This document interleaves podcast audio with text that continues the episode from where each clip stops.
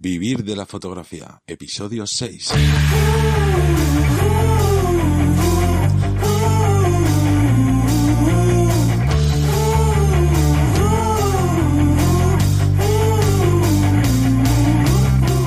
Bienvenidos al podcast que te enseña desde cero a cómo vivir de tu pasión, es decir, cómo vivir de la fotografía.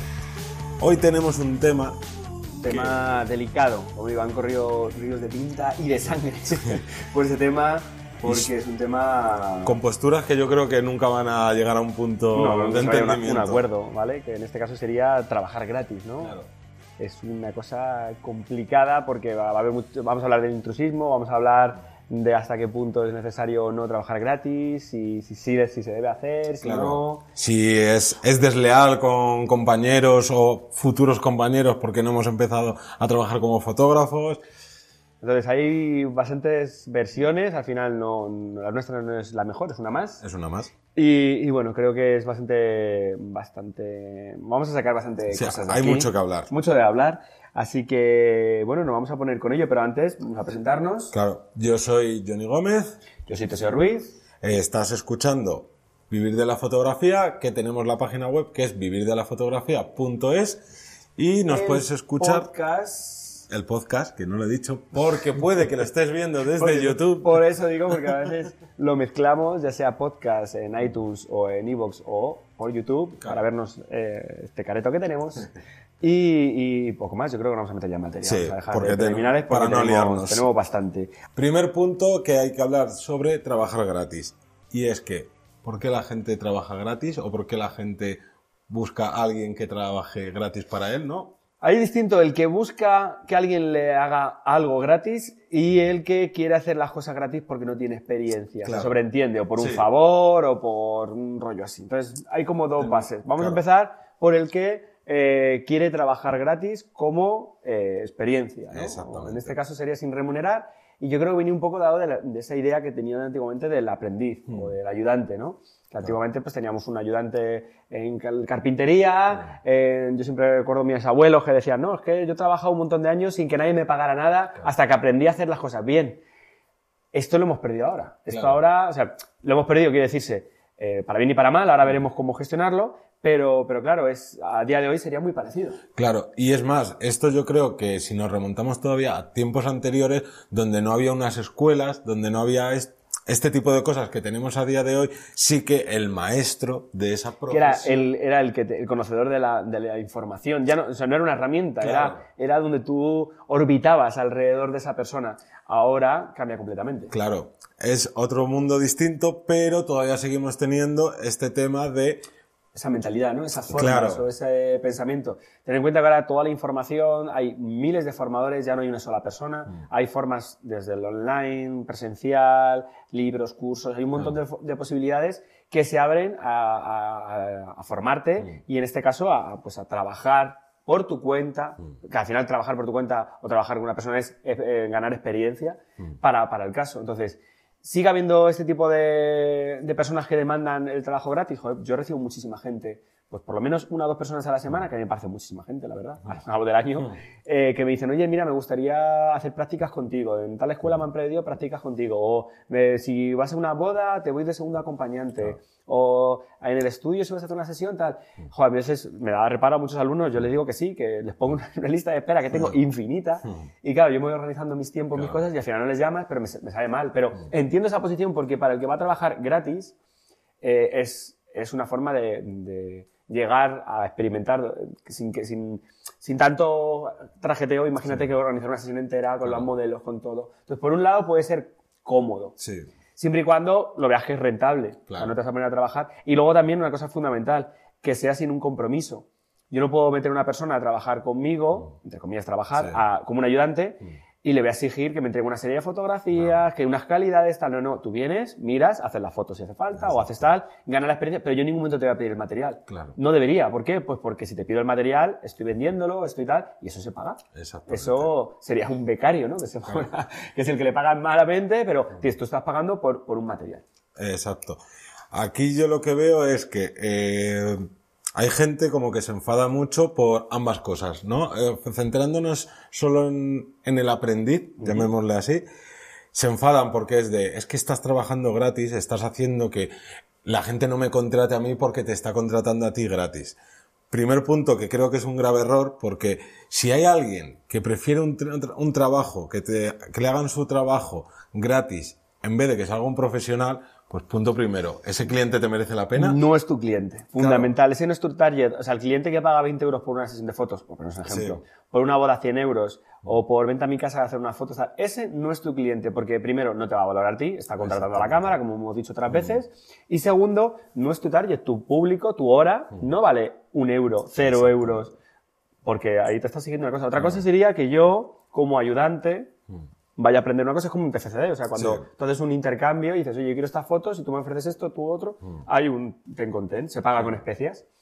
En el caso de un ayudante, se está pagando con experiencia, pero tú no le puedes exigir. No deberías Claro. exigirle a ese ayudante tal, y el ayudante no debería eh, forzarse a ofrecer un material, unas calidades, no. Tú has venido aquí a aprender y ya está, no tiene más. Y también te diría que eh, esta persona, a la hora de ir a aprender a este trabajo, en el caso, por ejemplo, que fuera gratis, también creo que tiene que tener cuidado a la hora de estar allí, porque no es tu trabajo, tú no estás ganando dinero con ello, pero la otra persona que te está dejando entrar, vamos a llamarlo... Se la está jugando, entre Claro, comillas. se la está jugando y tú no puedes coger y de repente eh, joderle una foto porque te has querido meter tú ahí a met- con tu cámara para pillar ese momento, cosas- por decir un... Sí, que por eso mucha gente, entre eso y, y hay otra, otra vertiente dentro del ayudante que, que ayude mal, vamos a llamarlo así, que entorpezca más que ayude. Claro. Eh, otra vertiente que es, es que luego ese lo va a saber hacer mejor que yo y eh, se va a llevar el trabajo. A ver, si a ti te contratan por la cámara y no por la persona, sí, ese se va a llevar tu trabajo, porque ese seguramente, si tú lo has hecho por 20 euros, ese lo haga por 10. Por poneros un ejemplo.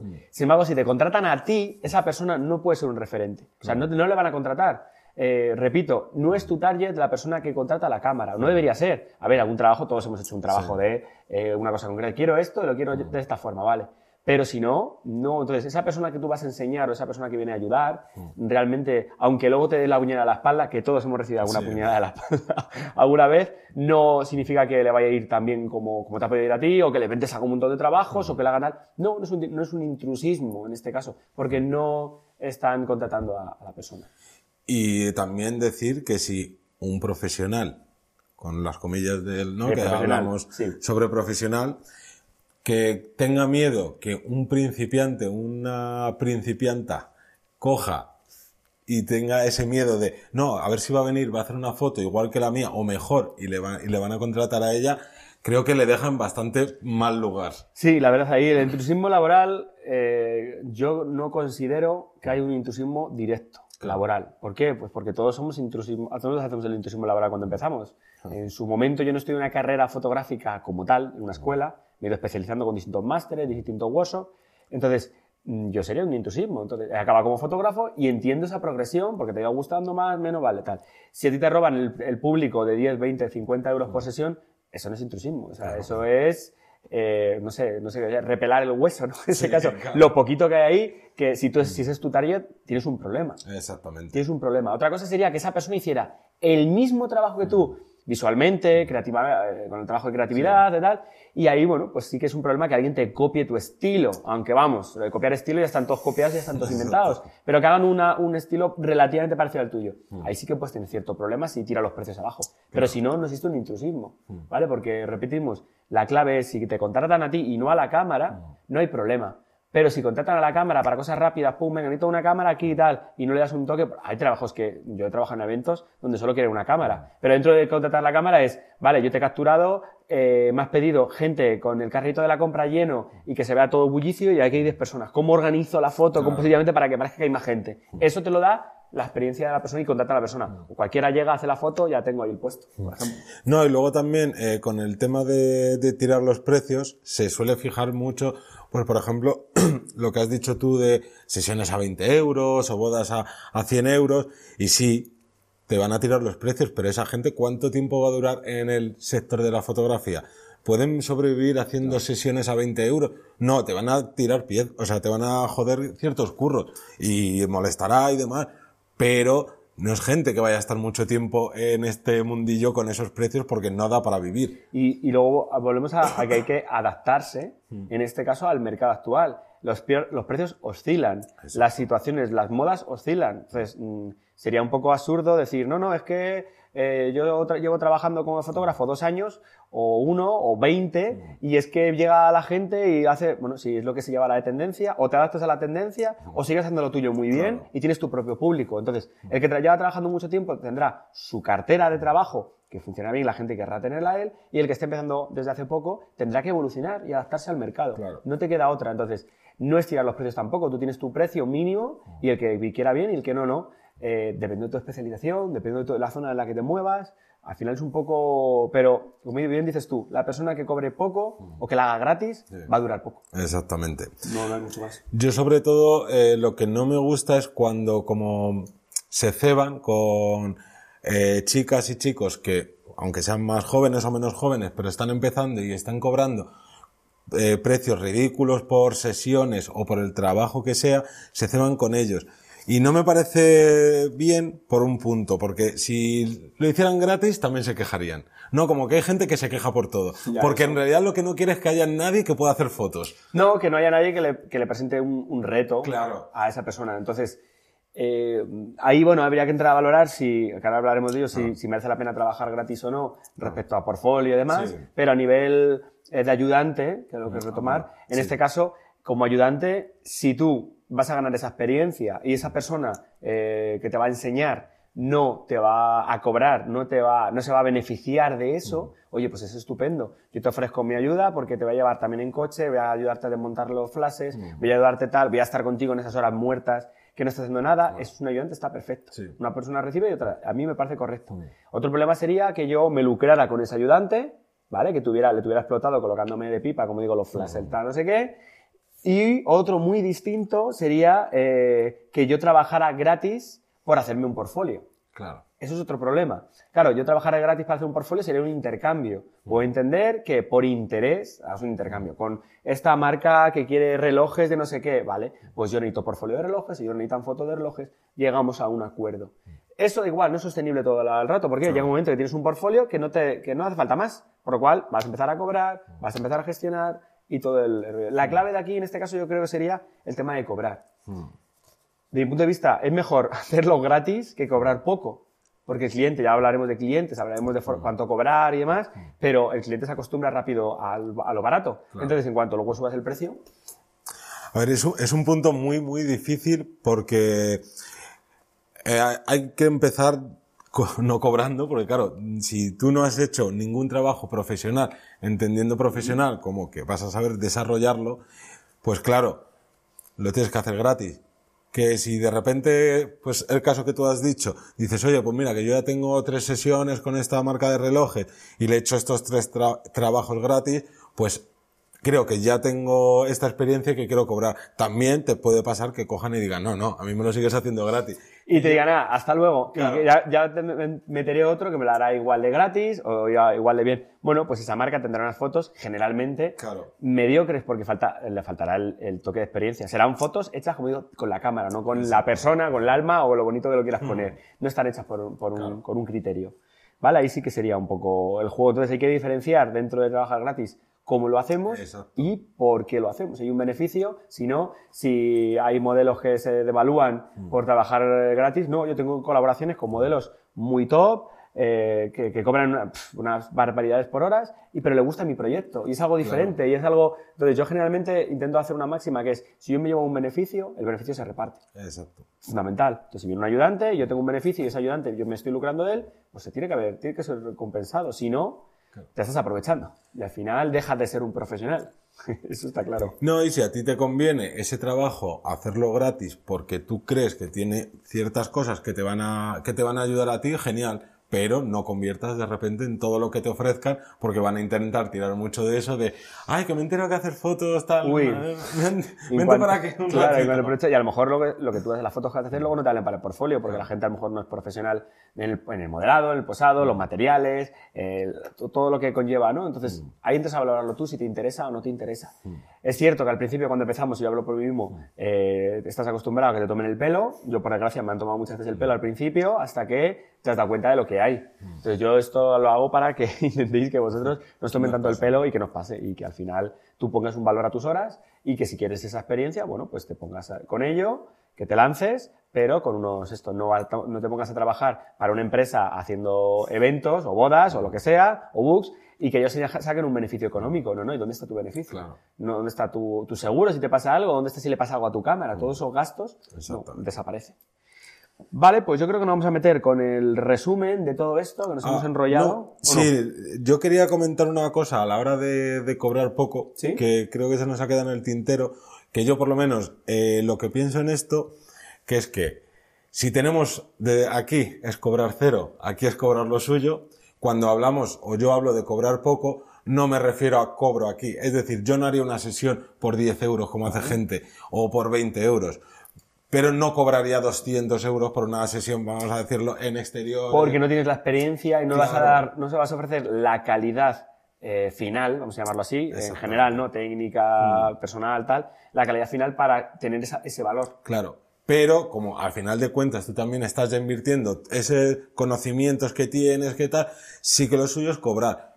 Pero ya que cobras, cobra algo un poco más decente, pues no lo sé, por decir algo ahora así rápidamente, voy a decir, oye, mira, pues yo voy a cobrar 40 euros, 50 euros, lo que a ti te parezca bien, porque también si tú te acostumbras a que, que esto pasa mucho, hago todas mis sesiones gratis, las cuelgo en, en redes sociales, que lo vea todo el mundo, venga, hago sesiones gratis, que quiero aprender. Luego empieza a decirle a esas personas, oye, que ahora quiero cobrar. A decir, pues ya está, ya me has hecho la foto que yo quería. Vale, ahí Entonces sí hay que tener cuidado, ese es el Entonces hay que ver, hay que valorar cuánto vale tu tiempo eh, y como digo, al final es un poco experiencia el trabajar de unos Sí. precios más, más bajos. Requiere ir experimentando también de la zona, el estudio de mercado, una serie de, de factores que hablaremos más adelante de ellos. Con todo esto que, que os hemos contado y que eh, no nos hemos ido saltando un poco de un de lado para otro, posibilidades, sí. podemos resumirlo lo primero con una reflexión. Esta reflexión es que si cobras, tienes unas cosas que tienes que cumplir, Una responsabilidad. unas responsabilidades, unas condiciones que si no cobras nadie te debería exigir. Ahí está. Eso es importantísimo. Luego, dentro de esto, para conseguir portfolio, trabaja gratis. Perfecto. Que ya empiezas a tener tal, porque la gente que no se acostumbren a que tú trabajas gratis. Estás trabajando gratis porque a ti tú estás teniendo un beneficio. No el beneficio solo es de terceros. Pues luego ya empiezas a cobrar una parte. No nos tenemos ni que flipar y decir, no, no, yo ya, como he hecho tres trabajos, yo, yo voy a cobrar lo que mm, a lo mejor cobran los demás, pero no tenemos esa experiencia, hay que ser coherentes y ser sensatos porque encima te puedes meter en algún lío si, sobre todo en temas de eventos y demás. Hablamos de, de experiencias, ojo, no significa que tú no tengas que hacerte tu portfolio pagando una modelo profesional, un maquillador, tal, sí, claro, pero cuando estás empezando, que se sobreentiende que lo que te falta es dinero y te sobra tiempo, porque tú quieres invertir eso, sí que nos meteríamos ahí, para como pequeño, Claro, como sí. pequeño detalle. La pregunta de la semana es, ¿has trabajado gratis? Actualmente estás trabajando gratis, Claro. o sea, quiere decir, si estoy haciendo, no, no todo el trabajo, a lo mejor es una parte, ¿no? Pues resulta que estoy haciendo las partes de edición de los álbumes que me mandan de no sé qué para echar una mano, tal. Vale, esos álbumes tienen un precio y tienen un, entonces, todo eso es dinerín que te están ahorrando contigo. Has trabajado gratis, estás trabajando gratis, consideras que es lo más normal, lo más oportuno, o no, o dices, estoy trabajando, me están explotando, cambiarme de aquí y llevarme ahora mismo allí al estudio, porque, pues porque no, no es lo mejor, las mejores condiciones. Sí. Todo eso quiero que nos lo, que nos lo contéis, os repito, en el post, para luego hacer una pequeña gráfica con toda la información de la comunidad y bueno, y leer chascarrillos, ver uno u otro, y yo creo que es bastante funcional y que seguro que a más de uno os ha pasado. Y por último ya despedirnos para hasta la semana que viene, pero antes os recordamos que nos podéis encontrar en iTunes, en iBox, en YouTube y en nuestra página web. Vivir de la fotografía.es. Mira qué cuadrados ahí. hacer así la Ah, fusión, ¿no? pues casi, casi. Así que ya veis, eh, hay que estar compenetrados para llegar a hacer este podcast que gracias a vosotros está aquí. Hay que valorar que cada semana os estáis esforzando en responder las preguntas, en estar en aprender, en ir creciendo, en escucharnos, que al final vuestro tiempo es oro y que nosotros estamos más que encantados de, de apoyar. Cualquier duda, cualquier cosa, ya sabéis, estamos en redes sociales. Nos despedimos hasta el próximo podcast, súper interesante, lo dejo de caer. Y nos vemos. Hasta luego. Chao. Hasta el próximo lunes.